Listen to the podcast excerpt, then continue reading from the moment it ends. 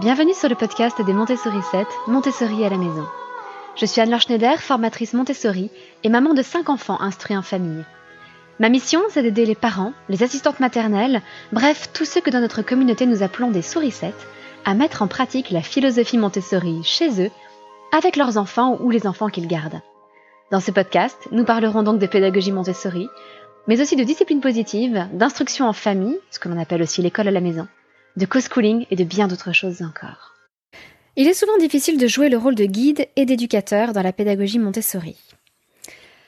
Dans l'environnement préparé autour de l'enfant, notre attitude va prendre beaucoup d'importance.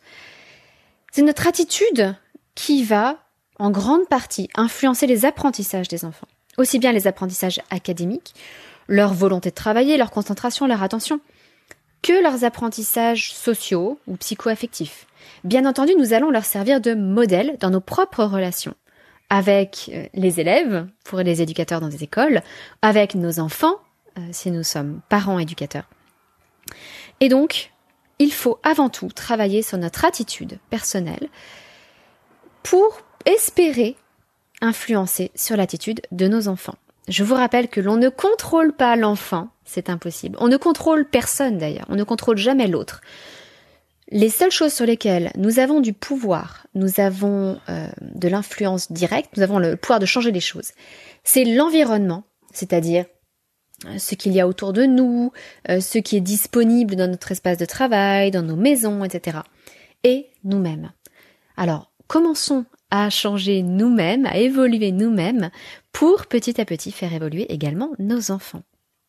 Et pour nous guider, Maria Montessori nous a laissé dix commandements qu'on appelle le décalogue de, l'éducateur Montessori. Ces dix commandements à ne pas suivre évidemment comme des préceptes religieux euh, constituent un idéal. Ils peuvent nous servir de ligne directrice. Alors bien entendu, comme tout idéal, ce n'est que quelque chose vers quoi on va tendre. Nous allons tenter de nous rapprocher de cet idéal. Mais au moins le chemin est balisé. Alors, nous aurons toujours droit à l'erreur, tout comme l'enfant. Ça, c'est quelque chose que je rappelle souvent à mes stagiaires euh, qui parfois regrettent certaines choses ou se disent qu'elles auraient dû faire autrement. Nous avons tout autant droit à l'erreur que l'enfant, et c'est par l'erreur que nous aussi, parents éducateurs ou éducateurs scolaires, nous apprenons. Mais, même lorsque nous faisons des erreurs, eh bien, nous pouvons toujours nous raccrocher à ce fil conducteur de ce décalogue de l'éducateur pour nous aussi progresser. Alors je vais vous lire les dix commandements laissés par Maria Montessori. C'est la traduction officielle qui, euh, qui était diffusée par euh, l'association Montessori France. Et vous faire un petit commentaire à chaque fois de chaque article de loi, de chaque commandement. Premier commandement de l'éducateur Montessori. Ne touchez jamais l'enfant sauf s'il vous y invite, d'une manière ou d'une autre. Alors c'est un signe de respect envers la personne de l'enfant. Et dans euh, une culture du consentement que l'on essaie de développer aujourd'hui, je pense que c'est plus que jamais d'actualité. Qu'est-ce que cela veut dire ne jamais toucher l'enfant sauf s'il vous y invite? C'est qu'évidemment si un enfant s'approche de nous, surtout les petits, pour nous faire un câlin, bien sûr que nous allons lui faire un câlin. Si l'enfant euh, nous regarde et que par son regard, nous comprenons qu'il a besoin d'un toucher, bien sûr que nous pouvons le toucher. Il y a bien des façons de demander un contact tactile. Et plus les enfants sont jeunes, plus ils en ont besoin. Alors tout cela, bien évidemment, dans le respect du corps de l'enfant. Euh, tous les touchés ne sont pas euh, égaux. Il y a des touchés plus respectueux que d'autres, et on ne touche pas n'importe quelle partie du corps de l'enfant. Alors cette règle, évidemment, euh, est aussi davantage applicable à l'école qu'à la maison. Euh, un nourrisson, par exemple, ne va pas nous inviter par un signe vraiment clair à le toucher pour lui donner son bain. Donc tout cela est à prendre avec des pincettes. Mais c'est quelque chose d'extrêmement important. Et ce qui va de pair avec ça dans les apprentissages scolaires, c'est que nous n'allons pas guider l'enfant en lui prenant la main de force, par exemple. Nous n'allons pas changer sa position de force. Nous pouvons lui demander Est-ce que je peux bouger ton bras pour te montrer une autre position? Mais tout cela avec respect et avec le consentement de l'enfant. Déjà, ça n'est pas évident, dès le premier. Deuxième commandement de l'éducateur Montessori. Ne dites jamais de mal d'un enfant devant lui ou en son absence. Alors ne dites jamais de mal d'un enfant devant lui, c'est quelque chose d'assez évident. Ça ne veut pas dire qu'on ne le fait jamais, on peut toujours craquer, mais ça semble assez clair. En revanche, nous avons souvent plus de mal à ne pas dire du mal de l'enfant en son absence. Souvent, nous avons besoin de vider un peu notre sac avec d'autres parents, euh, et lorsqu'on est éducateur à l'école, il est souvent aussi difficile de ne pas dire du mal de l'enfant lorsqu'on est en réunion parents-prof, par exemple, ou avec d'autres enseignants. Alors là aussi, évidemment, c'est un idéal, mais pourquoi porter autant d'attention à ce fait de ne jamais dire du mal d'un enfant, même en son absence Tout simplement parce que la façon dont nous parlons de l'enfant joue sur la façon dont nous voyons l'enfant, dont nous le percevons, dont nous pensons à lui. Commençons par changer notre langage, par utiliser autant que possible des mots positifs que nous allons porter, euh, un regard, pardon, des mots positifs que nous allons euh, poser sur l'enfant pour transformer notre regard en un regard là aussi positif. Essayez d'être aussi factuel que possible, plutôt que de juger. Ça peut être une grande aide, rester objectif, euh, de rapporter des faits plutôt que euh, de porter un jugement. Ça nous évite d'être dans le jugement positif comme négatif.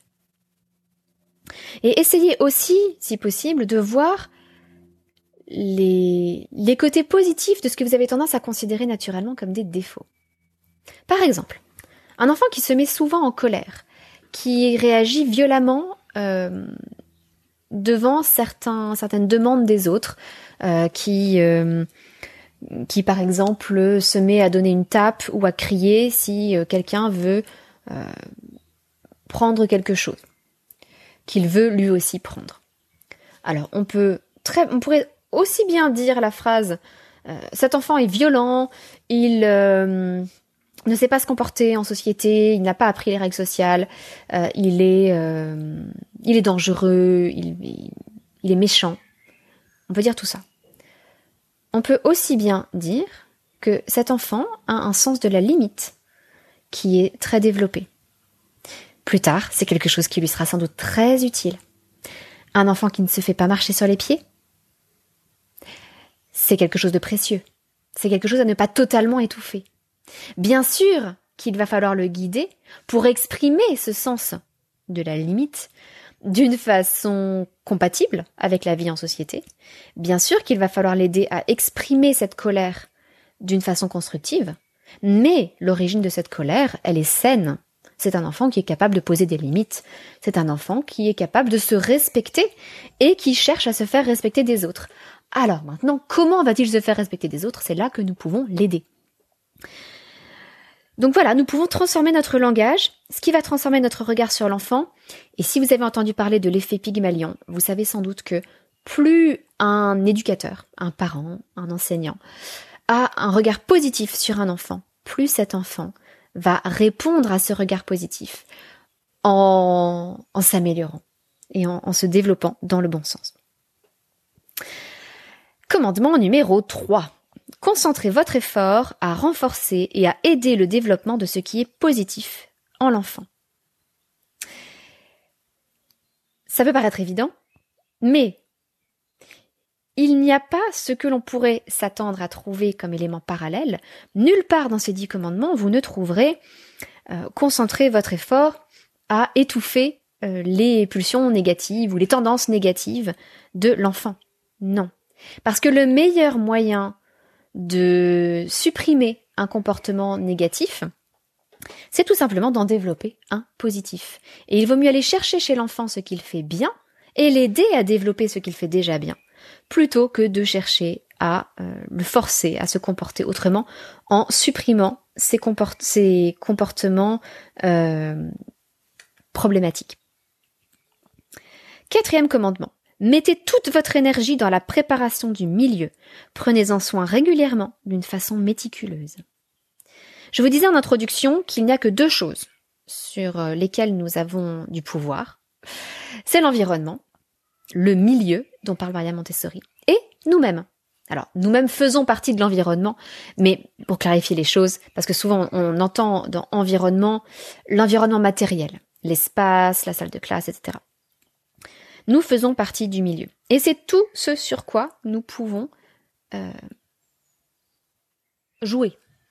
Donc plutôt que de dépenser toute notre énergie à essayer de forcer l'enfant, de lui imposer notre volonté, pour qu'il travaille, par exemple, eh bien il vaut mieux travailler sur le milieu, le rendre attrayant, pour que l'enfant aille naturellement vers le travail dont il a besoin. Cinquième commandement qui va avec le quatrième. Aider l'enfant à établir de bonnes relations avec le milieu. Montrez-lui l'endroit où le matériel se range et indiquez-lui comment il doit s'en servir. Alors c'est un commandement qui paraîtra évident à la plupart des éducateurs, à mes stagiaires, euh, mais pour des parents qui débutent dans la pédagogie Montessori, on peut avoir tendance à se dire il suffit que j'achète des jeux Montessori, c'est souvent comme ça qu'on les appelle, et que je les mette sur des étagères, et que ce soit joli, et mon enfant va travailler. Aïe. Aïe aïe aïe. Non. en fait, la présentation du matériel est clé. Donc il faut montrer à l'enfant comment on fait. Maria Montessori ne dit pas expliquez-lui avec de longues phrases. Elle dit montrez-lui et indiquez-lui comment il doit s'en servir. Sixième commandement, soyez toujours prêt à répondre à l'appel de l'enfant qui a besoin de vous. Écoutez et répondez toujours à l'enfant qui a recours à vous. C'est une, ouverture, une disponibilité, un état d'esprit dans lequel nous nous mettons, nous nous mettons en, en disponibilité pour l'enfant. Alors à la maison, évidemment, on n'est pas toujours disponible. Mais il est important que l'enfant ait au moins des moments où il sait que nous sommes disponibles pour lui. Et notre ouverture de cœur, je dirais, est quelque chose de très important pour que l'enfant prenne conscience de sa valeur et pour son estime de lui. Donc dans une classe Montessori, il est très important que si un enfant a besoin de nous, nous puissions l'aider. Nous n'allons jamais aider un enfant, ça ça vient un petit peu plus tard, qui n'a pas besoin de nous, mais nous allons toujours répondre aux appels à l'aide de l'enfant pour que l'enfant se sente en sécurité c'est extrêmement important pour sa sécurité intérieure et pour son développement psychoaffectif. Septième commandement de l'éducateur Montessori. Respecter l'enfant qui fait une erreur et qui peut, soit sur le moment, se corriger de lui-même, mais arrêter fermement et immédiatement tout mauvais usage du matériel et toute action qui met en danger l'enfant, son développement ou les autres enfants. Alors pardon, c'est soit sur le moment, soit plus tard, pardon, se corriger de lui-même. Euh, c'est-à-dire que un enfant a le droit à l'erreur. Ça, je vous le disais aussi au début. Un enfant a toujours le droit à l'erreur. Et nous allons lui porter tout autant de respect s'il commet une erreur que s'il n'en commet pas. Nous allons aussi laisser à l'enfant la possibilité de se corriger lui-même. C'est pour ça que le matériel est autocorrectif. Et il n'a généralement pas besoin de nous pour se corriger. À quelques exceptions près, où le, matériel ne permet pas toujours de, de se corriger. Je pense en particulier aux dictées muettes quand l'enfant ne sait pas encore lire, il ne peut pas se corriger tout seul. Mais, à part ces rares exceptions, de manière générale, laissons à l'enfant la possibilité de se corriger tout seul, tout de suite ou plus tard. Si l'enfant n'est pas capable de se corriger tout de suite, si l'enfant ne se corrige pas tout de suite, c'est qu'il n'en est pas capable. Mais peut-être que demain, après-demain ou dans une semaine, il saura se corriger tout seul. Et ça c'est le point important, arrêtez tout fermement et immédiatement tout mauvais usage du matériel et toute action qui met en danger l'enfant, son développement ou les autres enfants. C'est-à-dire qu'aucun geste de violence ne sera toléré dans une ambiance Montessori. Jamais. Jamais. Et nous arrêterons l'enfant fermement et immédiatement. Et c'est souvent un point qui est oublié lorsqu'on pense que la pédagogie Montessori, c'est euh, le règne de l'enfant roi, que tout est permis. Non, non, non, non. Tout n'est pas permis, certainement pas. Et je vous parlais il n'y a pas longtemps de, euh, de la question du non ou du stop. Faut-il dire non ou stop à son enfant? Euh, Je vous renvoie à ce podcast précédent. Bien sûr que nous allons dire non à l'enfant. Bien sûr que nous allons, si besoin, le restreindre physiquement ou faire barrage de notre corps pour l'empêcher de frapper un autre enfant. Bien sûr également que nous allons l'empêcher de lancer le matériel à travers la pièce ou de l'abîmer. Si l'enfant abîme le matériel parce qu'il est en train de le manipuler et qu'il commet une erreur, très bien. Si un enfant se déplace dans la salle de classe avec des pichets euh, fragiles en porcelaine et que par maladresse il y en a un qui tombe et qu'il casse, eh bien nous allons simplement lui demander de ramasser les morceaux avec une pelle et une balayette, de participer au rangement, à la réparation, et c'est tout, dans le calme. En revanche, un enfant qui prendrait le pichet et le lancerait sur un camarade, ou le lancerait par terre, non, ça ce n'est pas tolérable. Et il va falloir en parler avec l'enfant et mettre en place des mesures. Que fait-on lorsqu'un enfant réagit comme ça Huitième commandement de l'éducateur Montessori. Respectez l'enfant qui se repose, ou observe les autres travailler, ou réfléchit à ce qu'il a fait ou fera. Ne l'appelez pas et ne le contraignez pas à une autre forme d'activité. Aidez ceux qui cherchent une activité et n'en trouvent pas. Alors ça aussi c'est très important. C'est souvent une source de stress pour les parents lorsqu'ils ont l'impression que leur enfant ne travaille pas dans un environnement montessorien. Un enfant ne fait jamais rien. Peut-être que l'enfant a besoin de se reposer. Peut-être qu'il a besoin d'observer les autres. Peut-être qu'il a besoin de prendre du temps pour savoir ce qu'il va faire ensuite. Ce sont les cas dont parle Maria Montessori. Si nous l'appelons et que nous le forçons à faire autre chose, eh bien, nous allons l'empêcher de percevoir ce dont il a vraiment besoin comme travail. Donc il faut absolument le laisser prendre le temps, même si nous avons l'impression qu'il ne fait rien. Ce n'est encore une fois jamais le cas. En revanche, si un enfant cherche une activité mais ne sait pas quoi faire, donc si vous voyez un enfant qui erre dans l'espace de travail, je dis souvent un enfant qui erre comme une âme en peine, qui regarde, qui ne sait pas quoi faire, qui piétine, là nous allons l'aider. Comment allons-nous l'aider? Bien, nous pouvons tout simplement lui proposer deux ou trois activités. Que dirais-tu de faire ceci ou cela? Peut-être que l'enfant choisira une possibilité dont nous ne lui avions pas parlé. Vous savez, ça arrive souvent, même avec les adultes, euh, que qu'on demande de l'aide à quelqu'un en lui disant qu'est-ce que tu me conseillerais de faire entre ça et ça? Et que l'autre personne euh, et que l'autre personne dise bah je te conseillerais de faire ça. Et en fait rien que d'en parler avec l'autre personne tout d'un coup on a une troisième idée qui nous vient en tête et qui nous semble être la bonne. Et nous choisissons cette troisième voie donc nous allons absolument aider les enfants qui cherchent une activité et n'en trouvent pas mais un enfant qui se repose nous allons le laisser se reposer. Et l'ennui est une bonne chose pour les enfants. J'ai fait un podcast il y a déjà quelques années sur le... Euh, pour savoir s'il fallait absolument occuper son enfant toute la journée. La réponse courte, c'est non. Mais je vous renvoie également à ce podcast euh, qui, voilà, qui pourra vous apporter d'autres éclairages là-dessus également. Neuvième commandement. Il est très long. Hein. Présenter inlassablement des activités à l'enfant qui les a refusées auparavant. Aidez-le sans cesse à acquérir ce qu'il n'a pas encore et ce qu'il n'a pas encore acquis et à surmonter ses imperfections. Faites tout ceci en animant le milieu avec soin, en ayant volontairement une attitude réservée, en usant de mots aimables et en étant une présence aimante. Faites que votre présence et votre disponibilité soient ressenties par l'enfant qui cherche et demeure caché à celui qui a déjà trouvé. Vous voyez que même si un enfant ne fait rien et ne travaille pas, nous allons sans arrêt, au moment où il n'est pas en train de se reposer, lui proposer des choses. Et si un enfant a refusé plusieurs fois de travailler avec un matériel, eh bien nous allons le lui reproposer une semaine plus tard, un mois plus tard, six mois plus tard, parce que l'enfant change et se développe. Et évidemment qu'il n'aura pas besoin de travailler les mêmes choses à trois ans et à trois ans et demi. Et peut-être qu'il n'aura pas besoin de travailler les mêmes choses à trois ans que son camarade de trois ans. Chaque enfant évolue différemment, donc nous allons sans cesse reproposer à l'enfant des choses dont il n'a pas voulu par le passé.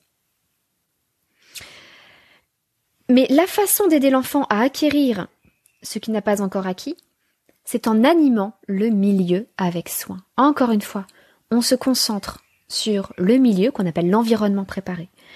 Et c'est par ce milieu que nous allons attirer l'enfant vers le travail. Par ailleurs, Maria Montessori nous rappelle d'user de mots aimables. Il ne s'agit pas de forcer l'enfant, de, euh, de lui dire des, choses méchantes comme tu es un fainéant, euh, euh, tu es nul, il faut que tu fasses ça. on va évidemment bannir tout ça de notre vocabulaire. et en étant une présence aimante. Parce que bien évidemment, l'enfant ne sera jamais aussi attiré par le travail que si ce travail lui est proposé par une personne qui l'aime et qu'il aime. qui l'aime et qu'il aime. Voilà. Il en a besoin d'être dans une relation euh, réciproque d'amour. Et s'il n'y a qu'un seul petit passage à garder de, ce décalogue en tête au quotidien, euh, pour des parents qui souvent ont du mal avec ça, c'est cette dernière phrase du neuvième commandement. Faites que votre présence et votre disponibilité soient ressenties par l'enfant qui cherche. Donc, que l'enfant sente que vous êtes disponible s'il a besoin de vous. Mais, donc, que votre présence et votre disponibilité demeurent cachées à celui qui a déjà trouvé. L'enfant qui est en train de travailler n'a pas besoin de votre regard sur lui, votre regard d'adulte pesant sur lui. Si l'enfant est concentré, laissez-le se concentrer. N'allez pas le voir pour lui demander s'il a besoin d'aide alors qu'il est concentré. C'est probablement l'une des raisons principales pour lesquelles les enfants n'arrivent pas à se concentrer aujourd'hui. C'est qu'on intervient toujours lorsqu'un enfant est en train de faire quelque chose pendant longtemps. On finit toujours par aller le voir et lui demander de faire autre chose. Un enfant qui lit pendant des heures, on lui dit que tu ailles sortir un petit peu. Un enfant qui joue pendant des heures dehors, dans la nature, on lui dit ferait quand même que tu rentres et que tu lises un petit peu. Un enfant qui, euh, qui fait des Legos pendant quatre heures, on lui dit il serait temps que tu fasses autre chose. Mais c'est comme ça qu'on nuit à la concentration des enfants. Et dixième commandement, qui est une ouverture et qui est très exigeant pour les éducateurs Montessori, traitez toujours l'enfant avec la plus grande politesse et offrez-lui le meilleur de ce dont vous disposez. Alors avec ça, offrez-lui le meilleur de ce dont vous disposez. Et c'est un très très haut degré d'exigence. Euh, nous devons offrir le meilleur à l'enfant, le meilleur de ce que nous avons à lui, à lui proposer. Encore une fois, je le répète, ces décalogues, ces dix commandements de l'éducateur Montessori ne sont qu'une ligne directrice. Et oui, ce sera difficile.